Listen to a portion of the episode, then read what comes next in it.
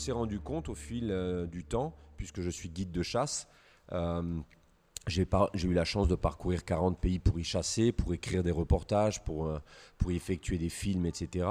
Et j'ai eu la chance de rencontrer beaucoup de Mauriciens qui m'ont dit, mais avec tes connaissances, tu devrais mettre ça un petit peu plus au goût du jour pour que tout le monde puisse y accéder. Et je me suis dit, euh, évidemment, que l'école devait vivre, devait exister pour donner la chance à tout le monde il euh, n'y a pas de petits gens, il n'y a pas de grandes personnes. À Maurice, il n'y a que des gens passionnés. Et la chasse, l'environnement, la nature, la conservation, les écosystèmes, tout ça doivent être euh, mis en avant pour être protégés, pour être connus. Parce que généralement, on ne va pas essayer de protéger ou d'aimer quelque chose qu'on n'aime pas. C'est la raison pour laquelle, lorsque je fais ma, première session qui dure trois jours, euh, dans le bush, on fait du bushcraft, on vit dans la nature, on, on dort dans la nature, on se nourrit dans la nature. C'est vraiment, c'est vraiment des travaux pratiques, quoi. C'est exactement pas, ça. Plus théorique. C'est exactement ça. Et lorsque je les emmène euh, pour une excursion nocturne, sans portable, sans lumière, les gens se rendent compte qu'ils ont peur de l'environnement, ils ont peur de la nature, ils ont peur de marcher dans quelque chose qui est pas bien, ils ont peur d'un bruit, ils ont peur d'un son, ils ont peur euh, d'une lumière, ils ont peur de l'obscurité. Et donc, de vrais, euh, vrais citadins. Quoi. Exactement. Et donc moi, mon envie, c'était de leur dire que la nature, c'est quelque chose de, ressourçant, c'est quelque chose de complètement euh, euh, calme, c'est un bien-être total, et euh, c'est également quelque chose qui est complètement safe, beaucoup plus que de vivre en ville, j'allais dire. Donc je les mets à tour de rôle, au fil d'une excursion nocturne, tous les 50 mètres, et je leur dis, je passe te récupérer plus tard, on verra. Quand? Je ne sais pas. Peut-être c'est dans 10 minutes, peut-être c'est dans une heure. Mais assis-toi, ferme les yeux, essaye de, de, comprendre ce qui t'entoure, essaye de voir qu'il n'y a aucune, aucun danger. Quand je récupère les gens, les gens sont assez choqués. Certains euh, veulent, veulent pas d'ailleurs rester, restent avec moi, et je comprends tout à fait. Mais à la fin de ce séjour-là, une fois qu'ils ont les skills, les knowledges par rapport à cette, euh, cet environnement-là, ils ont beaucoup plus de connaissances et donc ils aiment ce qui les entoure et donc ils ont envie de le préserver. Ça, c'est mon but premier de l'école de la chasse et de la faune sauvage de Maurice. Euh, Lionel, on se connaît depuis un bout de temps déjà. Euh, ce qui me frappe chez toi, c'est cette envie de, partager ta passion pour la chasse. Euh, elle te vient d'où cette passion? Alors ma passion, elle, me vient de mon papa, de, son, de mon grand-père, de, de, cette famille basée sur la cinégétique. Alors la cinégétique, c'est l'art de la chasse. Mm. Et pour moi, la chasse, c'est plus que prélever, c'est plus que tuer. Ça ne, ça ne doit sûrement pas se, se, résoudre et se résumer à ça. Euh, la chasse, c'est bien plus que cela. C'est énormément de connaissances, c'est savoir notre place dans l'environnement. Euh, et j'ai eu la chance d'avoir un papa qui était complètement euh, là-dedans. C'est-à-dire, euh, lui, il était installateur en chauffage central, mais il venait se ressourcer dans la nature. Et le but, c'était pas de sortir pour flinguer. Le but, c'était de sortir pour apprendre, pour connaître, pour se sentir bien. Et certainement que la mort fait partie de la vie. La chasse est une activité complètement loyale, complètement objective, complètement sereine, traditionnelle et utile. Et il m'a fait comprendre tous ces, tous ces points positifs et ces points négatifs d'ailleurs aussi, pour éviter qu'il le soit. Et tu as, tu as commencé à l'accompagner euh, à, l'âge de... Fouf, moi j'ai commencé à accompagner mon papa, j'avais l'âge de deux ans. J'étais sur ses épaules ou dans son sac à dos derrière. Et puis il me montrait une fleur, un arbre, on cassait une noix pour la manger, on la mélangeait avec une pomme euh, euh, golden. et donc on avait tous ces goûts, toutes ces odeurs, toutes ces fragrances qu'on avait qui se mêlaient et, dans une explosion de saveurs et de goûts. Et, c'est ça qui m'a qui m'a énormément euh, passionné quand j'étais tout petit, de, de, pouvoir suivre mon père qui était comme comme mon fils m'appelle aujourd'hui, tu es, comme un Wikipédia, tu es comme un Google Search. Quand on te pose une question, tu as toujours une réponse. Euh, et, mon papa, c'était ça lorsque j'avais deux ans. J'ai grandi avec lui, avec ma maman, évidemment, hein, qui n'était pas de côté, au contraire, qui m'a donné l'opportunité de suivre mon papa, parce que c'était difficile. Quand on va à la chasse, il faut se lever à 4 heures le matin. Quand on a deux ans, trois ans, c'est pas évident. C'est pas évident. Et puis ensuite, il faut des fois, de temps en temps, marcher. De temps en temps, il faut affronter le froid, le chaud, euh, les longues marches, euh, la brûlure du soleil, etc. Mais euh, d'un autre côté, ça m'a complètement ouvert l'esprit sur la préservation de, la nature et notre écosystème et sur l'impact de l'homme, notamment du chasseur, sur le côté positif de, cet environnement et de cet équilibre. Sans chasseurs, il n'y aurait pas la nature qu'on a autour. Il faut vraiment que les gens s'ouvrent les, les, yeux pour le comprendre. Aujourd'hui, sur un, un, facteur limitant de 10 à 12 causes qui raréfient la nature ou qui entachent son bien-être, la chasse n'en fait même pas partie. D'abord, il y a l'urbanisation, puis ensuite il y a euh, les routes, puis ensuite il y a l'agriculture intensive, l'élevage intensif, puis ensuite il y a la pollution euh, de gaz d'échappement, euh, de, n'importe quelle grosse industrie. Il y a mmh. tout un tas de facteurs qui font que la nature se raréfie, mais la chasse n'en fait pas partie. Mais pourtant, c'est plus facile de critiquer la chasse parce que c'est visuel. On voit un oiseau s'envole, il est magnifique, il est en pleine liberté, il est né sur le territoire et boum, on vient le tuer, souvent dans une grande déflagration d'un coup de calibre 12. L'animal tombe, euh, il y a quelques soubresauts, et puis le chasseur vient, le recueille avec un grand sourire aux lèvres. Ça paraît difficile à comprendre que cet acte-là permette à ceux qui restent de perdurer et de s'augmenter dans cette population, parce que toute chose a besoin d'un équilibre. Mmh. Lorsqu'il y a une surdensité d'un animal, il faut la réguler pour éviter de qu'elle se mette à mal elle-même ou à son milieu. Euh, l'éléphant, c'est une, énorme, euh, un, énorme exemple que je prends souvent lorsque je fais mes, mes cours parce que j'ai fait de l'anti-poaching. J'ai eu la chance ou la malchance, je devrais dire, parce que ça affecte sincèrement euh, la mentalité, ça affecte nos jugements de voir des, des, éléphants qui sont éradiqués juste pour euh, ce qu'ils ont entre, enfin, dans la bouche pour leur ivoire. Et j'ai travaillé sur la, lutte anti-poaching. J'ai assisté, j'ai regardé, j'ai fait des reportages. J'ai été pris en otage, sûrement à cause de ça, parce que les gens ont su que j'allais faire des reportages sur l'anti-poaching au Bénin. J'ai été pris en ah otage, tabassé. Euh. Raconte, raconte-nous ça. Ben, ben, c'est une, un mauvaise, euh, ouais, c'est un mauvais souvenir que j'ai gardé euh, enfoui au fond de moi pendant 20 ans. J'en ai même pas parlé à mes proches ah parce que j'avais vraiment peur euh, jusqu'à ce point-là. Et puis surtout, tu fais des cauchemars et puis tu as l'impression que de ne pas en parler, on va avaler la pilule plus facilement. Jusqu'au jour, 20 ans, 22 ans après, j'ai compris qu'il fallait que j'en parle. Tu te rends compte que ouais, ça, ça, Tant que tu te livres pas, euh, ça, reste là. Exactement. Et donc voilà, j'allais faire des reportages de chasse. Et puis euh, la personne qui devait venir me récupérer eh ben, n'est pas venue me récupérer. Et à Cotonou, j'étais un petit peu esselé et j'ai fait du stop. Le premier jour s'est bien passé, le deuxième jour, ben, ça s'est assez mal passé et j'ai été pris en otage par euh, trois hommes en armes et qui m'ont battu, qui m'ont fracturé le nez, qui m'ont fêlé une côte, qui m'ont cassé l'arcade sourcilière et qui m'ont laissé pour mort euh, quasiment. Et au bout de trois jours, euh, tous les jours, ils actaient le fait qu'ils allaient me couper la gorge tu as été visé personnellement ou c'était ils ont juste vu un étranger ben, je, ne le saurais jamais. Euh, moi, je pense qu'ils ont vu mon matériel, ils ont vu, euh, lorsque je leur ai répondu à leurs questions, que j'allais faire des reportages sur la chasse et sur le braconnage. Ils ont peut-être vu que. Euh, voilà, Donc, quand tu parles du matériel, c'est des caméras, c'est des reportages Des caméras, etc. Voilà. Donc, à l'époque, j'étais déjà bien équipé, mais c'était il, il, y a quelques vingtaines d'années. Mais. Bon, ben voilà, je, au bout de trois jours, ils se sont, ils se sont, euh, ils ont passé leur nerf, comme on dit sur moi, pendant trois jours. Ils me sortaient toutes les deux heures, trois heures. Euh, trois fois, ils m'ont mis knockdown, carrément. Euh, donc, je me souviens de rien. ce que je me souviens, c'est le troisième jour, le plus jeune avec, le qui, avec lequel je me sentais un petit peu mieux, où j'avais dressé un petit peu, des, noué un, petit peu un lien, m'a dit, écoute Lionel, d'un air très sombre, Lionel, on peut plus rien faire, je peux plus rien faire pour toi, viens, c'est fini. Et donc, comme, il me dit ça, je le supplie de ne pas m'égorger. Et je lui dis simplement, si vous devez me tuer, mettez-moi une balle dans la tête. Pour moi, c'était quelque chose de, terrible de vivre cette expérience-là. Et ils m'ont emmené quelques kilomètres plus loin. Ils m'ont dit, sors et ne bouge plus, ne te retourne pas. Et je leur dis, vous savez, vous, êtes, vous ressemblez tous. Je ne vais pas porter plainte. Laissez-moi juste vivre.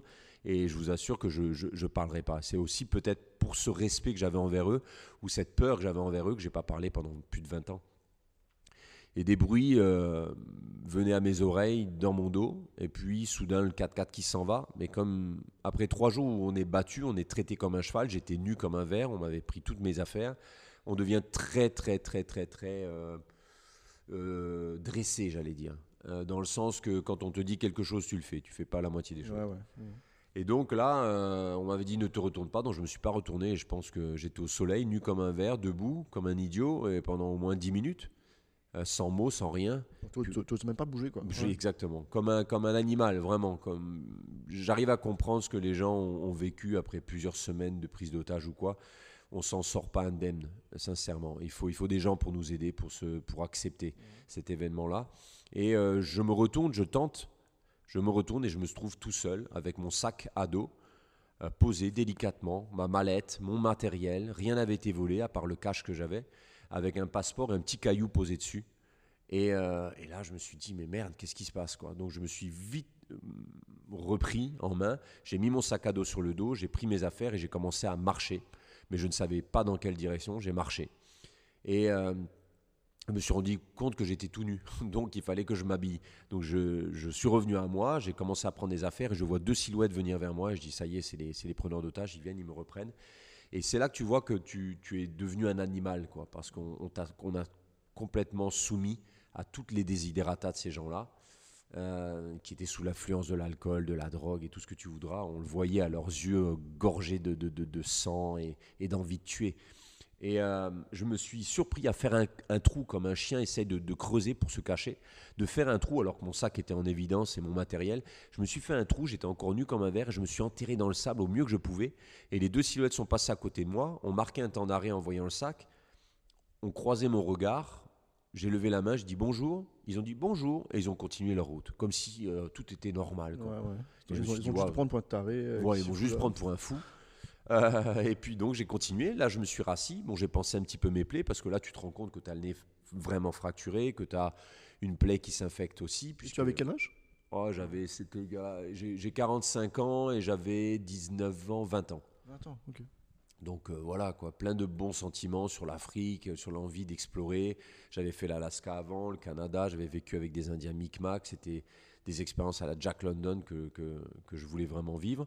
Et puis voilà, puis donc je suis arrivé sur une route, j'ai arrêté le premier camion, j'ai dit où est-ce que vous allez? Ils me disent on va au Bénin, je dis je viens avec vous.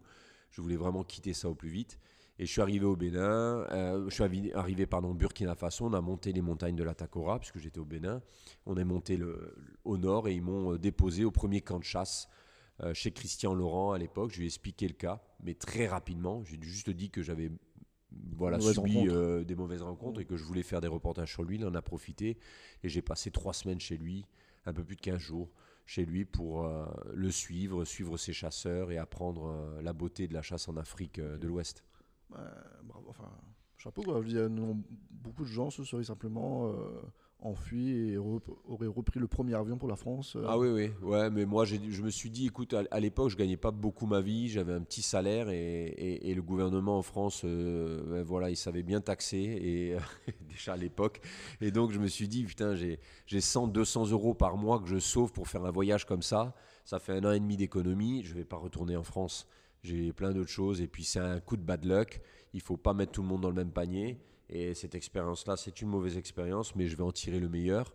Et j'en ai tiré le meilleur. Et aujourd'hui, euh, voilà, j'ai survécu. Je, je, je, je, survis encore aujourd'hui mmh. parce qu'il y a des odeurs, il y a des, il y a des souvenirs, il y a des cauchemars qui refont surface. Quand je suis dans un supermarché, il y a une odeur qui revient.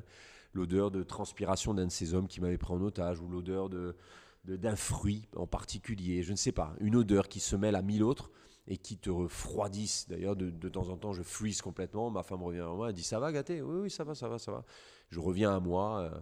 mon épouse a, pas su ça euh, dès, les premiers, dès les premières années où on était ensemble. Hein. Mon fils l'a, appris que dernièrement, parce que j'ai écrit un livre euh, qui s'appelle Quelle chance, qui sera bientôt publié et qui, qui exprime un petit peu cette, ces mauvais côtés et ces coups de chance que j'ai eu à, à vivre dans 40 pays, à, partager euh, la communauté euh, cinégétique de gens euh, du bout du monde, à, chasser avec, avec des gens en Amazonie, à chasser avec des gens au Burkina Faso qui, qui ont des flèches munies encore de poison, à vivre en Asie, à vivre dans pas mal d'expériences. ça a été une chance, même si dans, certains cas, ça a été un coup de malchance. Mais quand on s'en sort et quand on survit, parce que c'est vraiment ça, une survivance. Quand on survit à cela, alors on se dit qu'au final, c'est du bonus et qu'on est, on est chanceux. D'où le titre Quelle chance. Eh ben, donc c'est un livre qui retracera ton, ton parcours de... Oui, alors c'est ça, ça va retracer quelques expériences de ma vie. Euh, les, les, les, plus belles expériences cinégétiques, euh, mon premier buffle à l'arc, après sept euh, essais, c'est-à-dire sept voyages dédiés au buffle à l'arc, euh, à mon septième voyage, j'ai réussi, avec mon épouse à mes côtés, à, réaliser mon rêve d'enfant. C'est, ça peut être bête de vouloir tuer un animal, mais bon, on se dit qu'un buffle de, de 900 kilos à l'arc, c'est quand même euh, une forme de respect aussi pour la nature et pour, l'animal qu'on, qu'on target d'avoir. Euh, puis après, j'ai retracé des expériences euh, bonnes et des expériences mauvaises, euh, des coups de Trafalgar et puis des gens qui m'ont manqué de respect ou des gens qui ont abusé de ma gentillesse ou euh, et puis d'autres qui ont embelli ma vie, euh, d'autres qui ont qui m'ont appris à vivre. Euh, C'est- C'est un livre qui a été écrit durant le confinement? Exactement. Ouais. C'est un livre que j'ai repoussé tant de fois et je me suis dit que ça pouvait aussi me faire du bien, comme une médication qu'on prend, qu'on prend avec une posologie euh, une fois le matin, une fois le midi, une fois le soir. À chaque fois que j'écrivais, ça me faisait du bien. Et, euh, et je dois dire que c'est avec beaucoup, beaucoup de- de- d'émotions que je te parle là. Euh, lorsque j'ai écrit euh, c- cet, euh, cet exemple sur le, sur le Bénin, j'ai écrit comme, euh, comme j'avalais les mots. Quoi. Ça s'est euh, fait très vite, ce chapitre sur le Bénin, comme si c'était un exutoire. Et puis ensuite, ma femme, qui me connaît mieux que je le pense, euh, souvent je lui racontais l'histoire d'Afrique du Sud, euh, d'ici ou de là, pour qu'elle puisse écouter mon récit et me dire ça, ça va pas, ça, tu dois changer. Parce que elle et mes parents, de même que Frédéric Cojol et son épouse Maude, qui m'ont beaucoup aidé pour la, lecture et la, correction de ce livre-là, m'ont beaucoup aidé. Et Olivier Pangot, un autre ami à moi. Euh, ça a été la seule fois où Kathleen me dit, bah, écoute, par contre, celui-là sur le Bénin, euh, d'habitude, c'est elle qui lisait et qui corrigeait. Et puis, elle me dit, par contre, celui-là sur le Bénin, je veux que tu, tu le lises à haute voix. Et donc, j'ai commencé à le lire. Et, et euh, en plein milieu, lorsque ça commençait à virer au cauchemar, j'ai craqué. J'ai vraiment, mais vraiment craqué. En larmes, euh, à suffoquer tellement euh, j'étais en pleurs. Vraiment, je me suis surpris à 45 ans de pouvoir réagir comme ça, moi qui me sentais strong enough. Et, voilà, et hum, elle savait. Je pense qu'elle savait qu'il fallait que je lise ça pour que ça, ça crée un exutoire et que je crève à jamais cet abcès. Et aujourd'hui, j'en parle euh, avec beaucoup, beaucoup de, de retours, beaucoup de, de calme et de, de liens sur beaucoup de, de pragmatisme, j'allais dire. Je pense que le fait de le lire a, a- été pour toi une, euh, une nouvelle façon de se confronter peut-être à cet épisode-là et, Exactement. et de le revivre. Tu as tout à fait compris et ça m'a mis en évidence que euh, j'en j'en ai parlé après à ma sœur pendant le confinement. Après le confinement, je suis parti. Elle ne le savait pas. Donc ça faisait, euh, tu vois, disons j'avais 20 ans, ça faisait 25 ans que je n'avais pas parlé.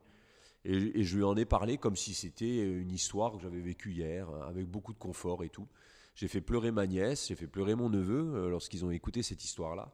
Donc j'ai vu là, même l'impact qu'une histoire pouvait avoir euh, su- su- sur la conscience humaine. Et puis euh, je me suis dit, ben, d'un autre côté, c'est comme crever l'abcès. C'est comme vomir quelque chose que j'ai gardé en moi pendant 25 ans, euh, quelque chose qui est mal digéré. Et donc là, je l'ai vomi sous forme de récit. Et, euh, et, et- et j'espère que les gens me pardonneront euh, les, les, les, les mots que j'ai mis les uns à côté des autres, parce que c'est peut-être pas de la haute littérature, ça a été couché vraiment one shot de façon à ce que ce soit le plus bref et le plus, tripes, quoi. Voilà, le plus instantané et le plus objectif possible. Mais, mais voilà, donc euh, ce livre, ça va retracer tout- toutes ces missions, toutes ces, toutes ces bonheurs et tous ces, tous ces mauvais moments de la vie, mais qui font que, voilà, euh, chacun on a des mauvais moments, chacun on pourrait écrire un livre. C'est juste que le Covid m'a permis, m'a donné l'opportunité de aller me lancer parce que je me suis dit, euh, voilà, il faut, si demain je meurs, qu'est-ce qui va rester comme fil témoignage de ma vie et de ces, ces, ces histoires magnifiques que j'ai vécues finalement? De, de le transmettre aussi à ton fils. à mon Ouais. fils. ouais. Et euh, c'est un témoignage, c'est c'est une ouverture sur ce que son papa a fait, c'est une ouverture sur ce qu'une personne lambda a fait, euh, mais qui peut, qui peut donner le courage à d'autres de se livrer, qui peut donner le courage à d'autres de d'écrire leur parcours Mm. et d'en faire un livre, d'en faire un récit, parce Ouais. que je pense qu'on a tous des choses à, à vivre et à raconter. Et moi, c'est c'est un choix de vie que j'ai eu, hein, de parcourir le monde, d'être un globe-trotteur et, et de vivre selon mes, ce que mes hôtes vivaient. Ça veut dire manger ce que les gens qui m'accueillaient vivaient. Mais les gens qui m'accueillaient, c'était pas toujours des gens dans des 5 étoiles. C'était des gens euh, qui, qui, avaient un poulet par an et qui vivaient de la chasse et qui mangeaient des criquets pour se nourrir. Donc c'est vivre avec eux euh, le sens noble de leur vie pour comprendre la chance que j'avais et puis pour comprendre. Euh, et qui, malgré leurs conditions, n'ont jamais hésité à partager ce qu'ils avaient. Exactement. Même si ce n'est pas grand-chose. Exactement. Et puis de me dire que finalement, le Covid, tout le monde se plaint bien sûr parce qu'il y a des morts, mais le confinement m'a permis de renouer le dialogue avec ma propre femme, de renouer le dialogue euh, avec mon propre fils, parce qu'on est tous dans une philosophie de vie où il faut rapporter de l'argent, bien sûr, moi le premier, hein, euh, où il faut... Euh, moi je faisais 80 heures par semaine avant le Covid. je travaillais 10 mois par an à 80 heures par semaine. Et j'avais deux mois pour en profiter, mais j'allais euh, promouvoir ma compagnie à l'étranger, en Allemagne, en Autriche. Donc au final, tu n'arrêtes jamais. Au final, on n'arrête jamais. Et puis on commence à avoir la voiture qu'on voulait, la maison qu'on voulait. Et puis on se rend compte que l'amour qu'on voulait, on l'a, mais on, le, on, passe de côté. On néglige. Alors ça paraît très philosophique de parler comme ça. Mais d'un autre côté, euh, c'est ma façon. Et, et le Covid m'a donné cette opportunité, sincèrement. Euh, je pense que le Covid a, permis aux gens, à beaucoup de gens, de se remettre en question et de redéfinir. De recréer euh, des de recréer du lien, de redéfinir ce qui, ce qui fait le bonheur. Exactement. C'est pour ça d'ailleurs que euh, j'ai créé l'école de chasse, parce que je me suis dit, ça fait 17 ans que je reporte le fait de faire l'école de chasse. Ça fait 17 ans que j'accueille une dizaine, une quinzaine de jeunes chasseurs ou de non-chasseurs, de gens même qui me critiquent ouvertement, qui me disent Ouais, c'est vous qu'il faudrait tuer parce que vous êtes un tueur. Bon, mais ben, je leur dis Viens avec moi, franchis le pas, tu es de Maurice, je passe te chercher à Grand B, je t'emmène à la chasse une journée et après, tu, tu, seras même de comprendre, de voir et d'admettre que tu as raison ou que tu as tort. Quelles sont leurs réactions justement après, après le, la formation? Écoute, euh, j'ai des non-chasseurs et j'ai des chasseurs. J'ai même eu des, gens véganes. Alors, c'est pas, c'est pas euh, mauvais propos dans mon langage. C'est juste qu'ils sont diamétralement opposés. Puisque, évidemment, le fait d'être végane, c'est pas forcément de ne pas manger d'animaux. C'est éviter la souffrance animale également. Ces gens-là euh, se sont dit, enfin, veulent passer leur permis de chasser aujourd'hui. Donc, ah ouais. ça a été euh, pour moi impressionnant parce que je ne cherche pas à changer Mm. des esprits. Je cherche juste à donner objectivement un moyen de concevoir la réalité telle qu'elle est. Parce qu'aujourd'hui. On peut, on, peut, s'opposer à une pratique, mais en tout cas en toute connaissance de cause. Exactement. Pas Exactement. que pour critiquer. Quoi. Moi j'ai été énormément euh, critiqué, tu le sais, avec euh, l'arrivée de cette école de la chasse. Ouais. Euh, et je dois juste. Je dois juste dire que j'ai été déçu dans le fait que cette subjectivité a, a, a desservi ces personnes-là. Parce qu'au bout d'un moment, la, nature des choses et la réalité, elle, revient comme, un, comme, comme une claque dans la, face des gens. Euh, on ne peut pas continuer à critiquer quelque chose sans le connaître. On ne peut pas euh, vouloir interdire quelque chose sans avoir pris au moins les, renseignements euh, nécessaires. c'est valable pour les écoles de journalisme, c'est valable pour n'importe quel média lu, écrit ou oral ou audiovisuel mais c'est valable aussi pour la vie en général, c'est valable aussi pour l'humanité en général. On ne peut pas essayer, sous prétexte que j'ai vu sur Facebook que la chasse, euh, c'était 120 euh, accidents. Je ne peux pas me permettre de dire que c'est partout pareil, et je ne peux pas me permettre de dire que ce que je lis est la vérité.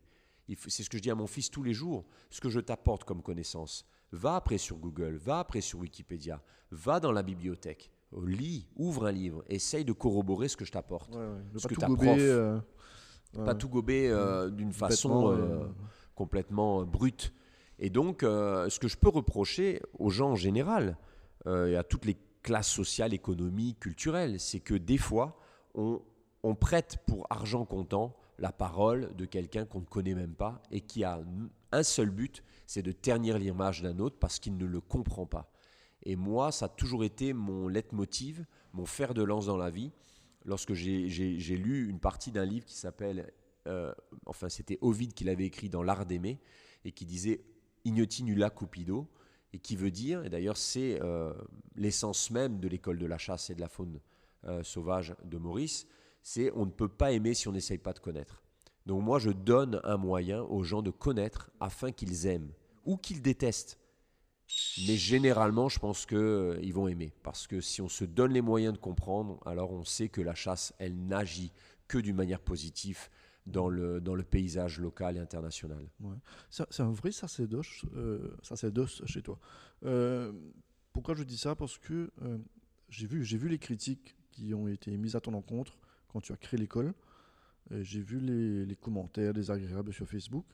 Mais à chaque fois, systématiquement, je t'ai vu prendre le temps de répondre à ces gens, un par un. De, de- voilà. Mhm. Et moi, je me suis dit, mais attends, mais pourquoi est-ce qu'il perd son temps avec les haters qu'on Ouais. voit souvent sur les réseaux sociaux aujourd'hui Euh, Pourquoi ne pas simplement les ignorer, faire comme s'ils n'existent pas Parce que voilà, sinon tu n'auras jamais fini euh, avec eux. Mais non, c'est c'est vrai que tu prends le temps. C'est ça. Je, pense que ça vient de mon éducation. Je pense que ça vient de ma volonté de, de, de, de faire un- comprendre la, la quintessence de la chasse qui ne se Mm. résume pas à la mort. Je pense que c'est aussi le fait que après avoir fait de tels agissements, en expliquant objectivement, euh, sereinement, euh, gentiment, euh, il y a tellement de gens qui se sont pliés à ma cause derrière, alors qu'ils étaient des haters, mais tu peux même pas imaginer le niveau. Ça veut dire des gens qui me menaçaient de mort, moi et ma famille. Je suis venu à discuter avec eux, et au bout de trois jours de discussion, au rythme de une heure et demie par jour, les gens ont dit écoutez, je reviens sur ce que j'ai dit, my apologies. Enfin, sûr, bien sûr. Ils- Et, et donc, forcément, si ça ne marcherait jamais, je mettrais de côté tout ça.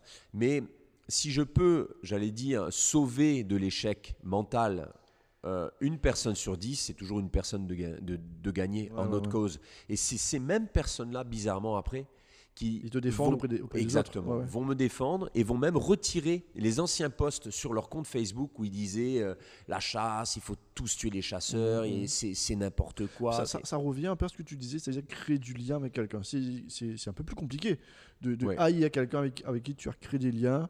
Euh, voilà, on, on a l'image d'un chasseur qui, qui, qui tout ce qui bouge, mais quand, quand on va découvrir qui est le chasseur, quand on apprend à le connaître, quand on partage sa passion, quand on se donne le temps, la peine de, de voir ce qu'il y a derrière l'image, bah ouais, Exactement. forcément ça donne une autre, une autre opinion. De... Et la notion, la notion de personne. facilité, ce serait plus facile de, comme disait euh, Brad Pitt dans un film euh, qui est Seven, enfin je crois Seven, il disait c'est plus facile euh, de, de- de dire non que de dire oui, c'est plus facile de battre un enfant que de l'élever, Ouais. c'est plus facile, il y a, on, on est tous prolongés dans la facilité. C'est beaucoup plus facile de se coucher le matin jusqu'à 10 heures au lieu de se lever à 6 heures, D'aller faire un bosser. footing d'une heure ou d'aller travailler. C'est plus facile de vivre au crochet de la société que d'essayer, pour le même montant de gain, faire les choses par soi-même, C'est plus facile de haïr que d'aimer. Que d'aimer, ouais. Et moi, j'ai toujours pris ça comme un exemple où je me suis dit, si moi j'arrive, j'ai cette facilité d'élocution qui me permet de mettre des sentiments avec des mots, d'en faire des phrases et des phrases, d'exprimer des, motivations, d'exprimer des idées. Si j'ai cette facilité-là, pourquoi ne pas le mettre au devant et d'essayer plutôt que de dire. En effet, c'est plus facile de dire et t'as boost aux fesses, euh, moi, moi, une sachet, t'as pas pour dire moi comment mon, mon- mon bisin vive. C'est plus facile de dire ça que de- de- d'aller prendre des exemples sur la Tanzanie, sur la France, le nombre de populations animales qui ont augmenté grâce à la chasse, le nombre d'hectares qui sont sauvegardés grâce aux chasseurs, le nombre d'arbres plantés, le nombre d'arbres plantés dans des territoires de chasse, d'a- d'arbres endémiques qui produisent de l'oxygène, qui captent le dioxyde de carbone, qui produisent de l'énergie. Je veux dire, c'est plus difficile d'expliquer tout ça parce que tout le temps, on va avoir des gens qui pensent mieux que toi et qui vont te dire ouais mais ça c'est faux parce que regarde il y a un chassé à l'île Maurice ils ont tout ils ont ils ont coupé deux hectares de forêt oui en effet je dis pas que la chasse c'est que du bonus mais il y a beaucoup plus de points positifs que de points négatifs. C'est ça que je veux mettre tout le temps en avant. Et c'est ça l'école de la chasse. Je viens pas faire de la- l'apologie de la chasse, je viens pas dire ou promouvoir la chasse. Tu fais pas de la propagande, ouais. Exactement. tu, tu- tu ramènes des faits, tu... Exactement. Je parle du braconnage, mais souvent les gens ne font pas la différence entre le braconnage et la chasse. Les gens vont dire ouais mais regarde euh, ce rhinocéros qui a été tué juste pour sa corne. euh, euh, oui mais ça c'est un acte de braconnage. Le rhinocéros, lui, il est encore en vie grâce aux chasseurs parce qu'on en tue un et l'argent qui est prélevé pour, tuer ce rhinocéros-là qui est vieux, qui est stérile ou qui tue les femelles, on préfère le tuer pour 100 000, 200 000 dollars et cet argent-là revient pour la lutte anti-braconnage. Et il n'y a pas d'ONG qui aide pour ça. C'est vrai. Mais ces éléments-là, c'est vrai que c'est pas souvent mis en avant, c'est pas souvent expliqué. Et Euh, pourquoi? Parce que tout simplement, les médias, certains médias, toi tu restes un média objectif. La preuve, c'est que tu viens chez moi me poser ces questions-là. Mais combien de médias existent à Maurice? Combien sont venus à moi pour me poser ces questions-là? Zéro. Juste toi. Alors, pourquoi? Tout simplement parce que 80% des gens vivent sur 20% du territoire. Et ce 20% de territoire, c'est les grandes villes. Ces gens-là, malheureusement pour eux, sont destitués de la réalité, de la réalité rurale, de comment on vit, de comment est-ce qu'on cultive, de comment est-ce qu'on plante un poireau, une tomate, de combien de mois ça prend une tomate pour être mûre et pour en faire une salade, de ce qu'il faut faire pour avoir un élevage de poules et faire des œufs, pourquoi est-ce qu'en hiver elles, pondent moins d'œufs, de comment élever euh, une paire de lapins? Et puis euh, qu'est-ce que la viande de lapin apporte? Est-ce qu'il y a du carbohydrates dedans? Est-ce qu'il y a des vitamines ou pas? Est-ce qu'il y a du gras saturé ou insaturé? Tout ça. Moi, je le sais parce que je vis dans la ruralité. Moi, je le sais. Mais cependant, les médias, eux, ils veulent vendre leur papier. C'est complètement légitime. Hein c'est pas une association non caritative. Enfin, loi 1901 comme en France où on ne doit pas faire de profit. Un média, il se doit d'exister parce qu'il emploie des gens. Et pour créer ces salaires-là, il doit forcément vendre du papier. Et qu'est-ce qu'il vend aujourd'hui? C'est le buzz. C'est de dire la chasse c'est pas bien euh, plutôt que la chasse c'est bien. Si un jour un média commence à dire la chasse c'est super, regardez ce que ça a apporté à Maurice, Ouais. ah ben, ils vont pas vendre leur papier. Donc, ils vont pas faire d'argent. On en revient à la même Non, chose. ouais. Dans, beau- dans Mais- bon mais- nombre des cas. Bien sûr, mais au- au-delà des médias, c'est vrai que la chasse à Maurice, c'est un, contrairement en France, c'est un domaine assez fermé. Euh. C'est un secteur voilà, où on cultive l'entre-soi, où on n'aime pas trop euh, dévoiler ce qu'on ce qu'on- ce qu'on y fait. Peut-être, c'est vrai qu'il y y y a beaucoup de chassés qui restent entre eux et qui ne s'ouvrent pas aux autres. Mais c'est justement. et- mais, mais- mais par contre, il y a beaucoup de chassés qui s'ouvrent aux autres.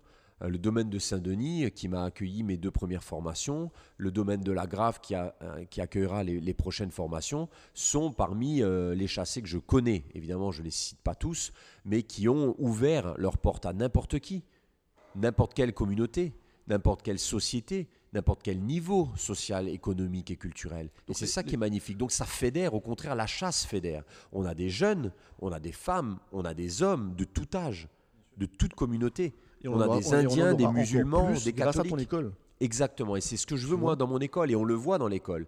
On a, euh, alors j'aime pas utiliser ce mot-là, mais tout le monde l'utilise, donc on a des musulmans, on a des Indiens, on a des sino-mauriciens, on a des blancs mauriciens, on a des athées, on a des gens sans aucune communauté, sans aucune, euh, voilà, des, des métis comme mon fils, et tous vivent la passion avec un, de, de la nature avec un grand P Ouais. Au, travers de cette école, parce qu'ils se disent, ben tiens, on peut tous apporter quelque chose au moulin, des connaissances. Mais ils s'en ils rendent compte justement grâce à toi, parce que tu es venu leur donner la possibilité de découvrir la chasse et de, et de découvrir, ben, tiens, qu'ils aiment ça. Exactement. Et Chose, puis il y a chose pas, qui n'existait pas jusqu'à présent. ça n'existait pas. On est les premiers et je suis assez fier de ça parce qu'à chaque fois j'ai essayé de créer des choses, j'ai essayé tout le temps de créer. Pas de copy, pa- copy paste, quelque chose qui existait déjà. Ouais, ouais. Là, je suis à la tête d'un salon virtuel, on est les premiers. Euh, J'ai été le premier guide de chasse à l'île Maurice. Sûrement un des premiers chasseurs à l'arc qui est venu ici à Maurice, même si c'est pas autorisé encore. Été quand même le premier chasseur à l'arc. J'ai développé ça, j'ai emmené des gens à l'étranger. Euh, la première école de chasse et de la faune sauvage de Maurice. À chaque fois que je fais quelque chose, j'essaye, parce que je suis bien conseillé aussi par ma femme, par mes parents, par des amis, de faire des choses qui vont bouleverser les habitudes. Alors c'est très difficile à se faire connaître au début, forcément, puisqu'on est les seuls et les premiers. Mais ensuite, j'ai envie qu'il y ait plusieurs écoles de chasse. J'ai envie que les gens deviennent guides de chasse. Parce que d'être guide de chasse à Maurice, lorsque je suis arrivé en 2003, aujourd'hui, je crois que j'ai 7 ou 8 compétiteurs ou concurrents ou amis ou collègues, on les appellera comme on veut. Des gens qui ont pris l'exemple de ce que je faisais pour se dire, bah, écoute, on va faire la même chose, mais on va le faire évoluer. On va le faire un peu différemment. Et du coup, ça centralise des énergies et ça développe des pouvoirs. Ça développe des emplois, ça développe des idées, des, des, des, des- des envies. Et j'ai pas envie de me dire, euh, je veux être la seule école de la chasse. Par contre, ce que je sais et ce que je suis sûr, c'est que je serai toujours et toujours le- la première école de la chasse, comme le premier guide de chasse, comme le ouais. premier archer, comme le premier, la première société qui, a, qui s'est spécialisée dans la chasse. Ici, la chasse, ça existe depuis 150 ans. Mm. C'est pas moi qui vais refaire Oui, oui. l'histoire. Mm. Mais cependant, la commercialisation de la chasse, c'était Alain O'Reilly au début, ça a été le véritable pionnier. Et il m'a pris dans son équipe et c'est moi qui ai développé cela. C'est ce que je veux faire. Et on a tous des opportunités dans la vie de créer des choses. Arrêtons de copier les uns et les en autres. En tout cas, de ramener de la valeur ajoutée à, une activité. Exactement. exactement. Tu, alors, tu es à Maurice depuis 17 ans. Tu as parcouru le monde en tant que guide de chasse. Qu'est-ce qui a fait que tu viennes à Maurice et que tu, que tu y restes moi, euh, l'île Maurice, ça a été un coup de foudre. En fait, euh, j'étais en fédération de chasse. Je travaillais justement sur. Euh, j'étais membre d'une école et directeur d'une école de chasse là-bas. Je formais sur les permis de chasser, à tir, à l'arc. j'avais un musée d'histoire naturelle que j'avais mis en place avec François Hoyer, Pierre Fusillès, Jean-Marie Rouquier à l'époque, que, que, je salue s'ils m'entendent. Mais j'avais vraiment. On avait cette volonté de, de faire connaître pour faire aimer déjà à l'époque, en 2003. Euh, et j'ai donc développé cela. Et euh, euh, j'ai toujours eu à l'idée d'essayer de me concentrer sur l'autre, en fait. Et, c'est la raison pour laquelle l'école de chasse est née. Mais pourquoi je suis venu à Maurice? Parce que j'ai trouvé tout ce que j'avais voulu prétendre avoir à Maurice. Ça veut dire, la quintessence même pour moi, c'était de vivre en harmonie. Et ici, Help Always and Hurt Never, c'était vraiment ça mon leitmotiv aussi. Et je me suis dit, quand je voyais euh, les gens m'accueillir sur la plage en disant Alors, d'où tu viens? Ben, Ce soir, il y a Manchester qui a gagné, on fait ça sur la plage, euh, viens, on vient te chercher. Et les gens venaient au domaine du chasseur, c'est un taxi à l'époque, il est venu, il m'a nourri, il m'a donné une bonne bière euh, Phoenix à l'époque, et puis on a causé, on a discuté. Et puis il m'a ramené. Je dis mais non, mais je vais prendre un taxi. Non, non, non, mais moi je suis taxi. Mais je dis mais, profite avec ta famille. Tout le monde est sur la plage à fêter euh, la victoire de Manchester. Bois un petit bière toi aussi. Non, non, non, non, je vais te ramener. J'ai pas besoin de, de, boire, etc. Et quand je lui ai donné 1000 euh, roupies pour sa course, il a refusé. Ça m'a profondément choqué. Au début, j'étais fébrile. Je me disais mais qu'est-ce qu'il me veut? Tu vois, pour moi, d'être gentil, ce c'était pas naturel. C'était louche. C'était louche. Il y a forcément quelque chose. Euh, et aujourd'hui, cette personne, elle m'a ramené au domaine du chasseur à l'époque. J'ai pris mon, mon, avion le lendemain et j'ai dit, j'ai pris une véritable claque. J'ai pleuré dans l'avion, vraiment. Ah, ça fait la deuxième fois que je dis que je pleure. Les gens vont croire que je suis une lavette, mais bon, c'était deux seules fois que j'ai pleuré. Hein. Ah, avec la naissance de mon fils, allez, d'accord. Et avec le mariage de ma femme. Bon, bon, finalement, j'ai beaucoup pleuré. non, mais en fait, ce que j'ai, ce remarqué, c'est que on était tous, comme je le disais tout à l'heure, euh, conscients que la vie est courte mais qu'il fallait construire des choses autour de nous, matérialistes, pour pouvoir être heureux. Et ces gens-là qui n'avaient rien, qui vivaient dans une petite maison, leur seule fortune c'était d'avoir euh, leur famille autour d'eux et une voiture pour travailler, puisqu'il était taxi, m'a mis une grande claque dans la, face. quoi. Et euh, je suis pas devenu moins matérialiste. J'ai une belle maison, on a construit une belle maison, on a, on a économisé pendant 15 ans aussi hein, pour avoir ce qu'on a aujourd'hui. Mais d'un autre côté, j'ai mis des priorités par rapport à ce, côté matérialiste. Et je me suis dit, waouh, j'ai passé 15 jours à Maurice et tout le monde m'a montré l'amour, euh, la religion, le partage, euh, les couleurs différentes de l'arc-en-ciel qui se mêlent un petit peu, qui partent du même endroit. Ça on vit euh, tous, de, voilà, on est de la terre et on retournera tous à la terre. C'est ces images-là, ces parfums, cette culture culinaire, cette culture hindouiste, tamil, telugu, marathi, euh, sino-mauricienne, musulmane, euh, franco-mauricienne. Ça, c'était ta première impression il y a 17 ans. Impression. 17 ans après euh, ben, 17 ans après, c'est la même chose. Sincèrement, il y a des choses qui ont évolué, il y a des choses qui ont régressé, mais sincèrement, je ne me sentirais pas de repartir d'ici.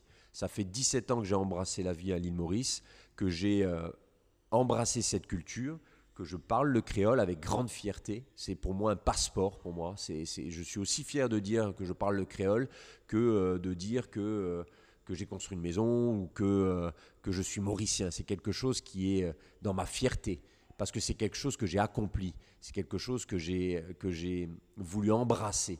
Comme, comme une religion, comme on embrasse une religion, comme on embrasse la décision de se marier, comme on embrasse la décision d'avoir, d'enfanter, d'avoir un enfant et de l'élever, comme euh, on embrasse l'éducation qu'on a, le respect d'autrui, le respect des vieux, le respect de ses parents. Et, pour moi, de devenir mauricien, c'était un target dans ma vie. Comme certains, ils targetent d'être millionnaire, milliardaire, ou d'avoir une entreprise ou 200 employés. Pour moi, c'était un target, c'était un diplôme. C'était et, et ça n'a pas changé. Parce que même si les choses évoluent, elles ne régressent pas. Dans certains cas, elles ont régressé. Mais d'un autre côté, il y a tellement de choses qui m'ont apporté leur bonus que voilà que ça, supplémente euh, entièrement les, mauvais côtés et je ne repartirai jamais de l'île Maurice. C'est pas, pour moi, c'est pas envisageable. Parce que déjà, mon épouse ne, ne vivrait pas en Europe, jamais, ou aux États-Unis ou nulle part, dans tous les pays qu'on a visités. Et puis parce que mon fils adore euh, la culture mauricienne et que euh, ce, serait, euh, ce serait trop selfish de dire allez hop, on va ailleurs parce que moi je, je juge qu'il n'y a plus d'avenir à Maurice parce que les frontières sont fermées ou parce que je ne peux pas travailler, je ne peux plus guider. Parce que moi, depuis mars, j'ai pas de salaire à cause du, du, confinement euh, et de, et de l'ouverture des frontières assez, euh, assez drastique. Euh, moi, j'ai personne qui m'a rejoint euh, alors que ma saison devait être la meilleure saison de ma vie. Mais d'un autre côté, voilà, il y a, y a, deux choix. Soit on se dit, voilà, c'est la faute à un tel et je vis sur la morosité. Soit on se dit, ok, c'est peut-être la faute à un tel, mais moi, je vais faire en sorte de m'en sortir. Et c'est la raison pour laquelle j'ai fait cette école de chasse, j'ai fait ce livre, j'ai fait euh, le salon virtuel de la chasse et de la pêche. Je fais euh, Let's Go Chasse, qui est une série de, de, films de chasse qui seront bientôt disponibles. J'essaye, et, j'invite tous les Mauriciens à essayer de, de, conscientiser le fait que malheureusement, il y a des décisions dont on ne peut pas réagir. Euh, politiques, gouvernementales ou personnelles. Et souvent, c'est le personnel qui entache le reste. Donc, il faut faire avec. C'est l'état d'esprit qu'il faut avoir. Euh. Je pense, je pense, qu'il faut rester positif. Mmh. Alors moi, tous les jours, hein, je suis négatif. Tous les jours, je me lève, je me dis, mais où est-ce qu'on va aller, quoi? Est-ce que je vais réussir à nourrir ma famille? Est-ce que je vais réussir à avoir mes 20 étudiants le mois prochain ou le week-end prochain pour pouvoir euh, lancer et continuer l'école de chasse? On est tous dans, dans, dans, dans cet état de fait qui est négatif. Mais au bout d'un moment, j'ai comme une pilule qui, est absorbée ou un déclic qui se fait et j'essaye de, voir le, verre à, à, moitié, plein, et pas à moitié vide. Mmh. C'est un exercice quotidien. Hein, euh. Exactement, exactement. Et ça devient mon éducation. Mes parents ont toujours été positifs. Ils ont vécu aussi des galères. Ils se sont sacrifiés et coupé les quatre veines pour nous, euh, ma sœur et moi. Et, je, je, voilà, je pense que avant de, voir le mauvais côté de ce que l'on a, il faut voir le bon côté. Mon épouse aussi est très positive et me dit, mais regarde, regarde, tu te plains de ça, ça et ça, regarde ce que, ce que tu as, regarde ce que tu voulais, regarde où tu en es arrivé, regarde ce que tu crées, regarde ce que tu apportes aux gens. et c'est ça qu'il faut voir, mm. même si c'est des fois très difficile. compliqué, Donc en 2021, l'école de chasse reprend en janvier. C'est ça. Et c'est combien de sessions par mois? Tu as combien Autant qu'on le pourra autant qu'on aura de la demande. Au domaine de la grave. C'est au domaine de la grave, euh, parce que le domaine de la grave a, aussi un concept qui est aussi le mien, et euh, sur l'ouverture, sur euh, la responsabilité du chasseur, sur l'écosystème, l'environnement, la replantation de la forêt endémique. Et je veux que cette école de chasse permette aux gens de comprendre que certes c'est une école de la chasse et de la faune sauvage, mais on n'apprend pas à tuer, on ne donne pas des fusils dans les, dans les mains d'un enfant, puisque c'est à partir de 16 ans l'école de chasse. Sorry pour les plus jeunes, mais il faudra attendre 16 ans. Sauf si vous êtes avec votre papa ou votre maman, et dans ce cas-là, un enfant de 14 ans peut venir. Il n'y a aucun souci. Mais il faut que son papa ou sa maman soit là pendant les trois jours. Et euh, je veux prouver que l'école de la chasse, c'est juste waouh. Quand les gens vont sortir de là, il y en a, ils sont sortis les larmes aux yeux. D'autres, ils ont dit, mais je reviens le week-end prochain, je repaye, il n'y a pas de souci, mais je reviens le week-end prochain. Donc c'était assez euh, impressionnant pour moi. Et et euh, energizer, ça veut dire, hein, pour moi. C'est, ça a remis mes, batteries à flot euh, dans un moment où j'étais en plein doute.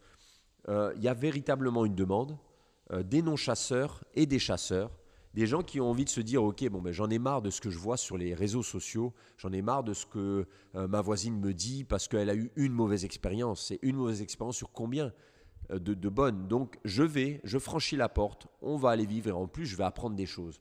Parce que personne ne sait ce que c'est euh, qu'un ongulé artiodactyle. personne ne sait ce que c'est que le pouvoir euh, gyroscopique d'une balle, que l'effet pyrotechnique d'une cartouche. Personne ne sait ce que c'est qu'un multigastrique, qu'un plurigastrique ou qu'un monogastrique. Personne ne sait comment voir une trace de, de femelle de cerf ou de cerf comment faire la différence avec un cochon marron, euh, comment faire la différence avec comment étudier la nature, comment planter un arbre. Tout ça, c'est l'école de la chasse et de la faune sauvage. Ça veut dire que chaque étudiant aura un ébénier, un bois de natte, un bois bœuf à, planter sur le domaine de chasse avec l'argent de l'école de la chasse. Et l'école de la chasse va donner aussi l'opportunité de monter un club de chasse avec le domaine de la grave sur la grande forêt qu'il a où il n'a pratiquement rien fait de cette forêt-là, et moi je veux la restaurer ou la préserver. Restaurer, ça veut dire retirer les essences qui, ne sont, qui sont invasives et- Parasites, invasives. et ouais. parasites invasives non endémiques au profit de la forêt endémique avec Ebony Forest avec qui on sera en partenariat et à qui je remets 10% des incomes de la compagnie pour la restauration d'Ebony Forest. Excellent. Mais en tout cas, euh, Lionel, merci. Merci d'avoir participé à ce premier podcast. Avec grand Et- plaisir. Je tenais juste à dire que vous êtes tous les bienvenus, grands, femmes, hommes, de quelque culture, de quelque nationalité que vous soyez, de quelques envies ou de quelque niveau euh, social, économique. Et que vous ayez Et- des, des- des idées préconçues ou pas. C'est ça. Ouais. Et ça coûte 2400 roupies pour un week-end entier avec la bouffe. On campe sur place. Avec, on campe sur place. Sous une toile de tente. dans une toile de tente, on mange sur place, on apprend sur place, on va faire des sorties nocturnes, on va feu. voir les animaux, le petit feu, le barbecue, Excellent. le bushcraft pour 2400 roupies pour 3 jours. Contactez-moi euh, sur l'école de la chasse et de la faune sauvage de Maurice. Donc je mettrai les adresses dans le lien sous le podcast. Merci beaucoup. Lionel. Bonne journée. Merci mille fois.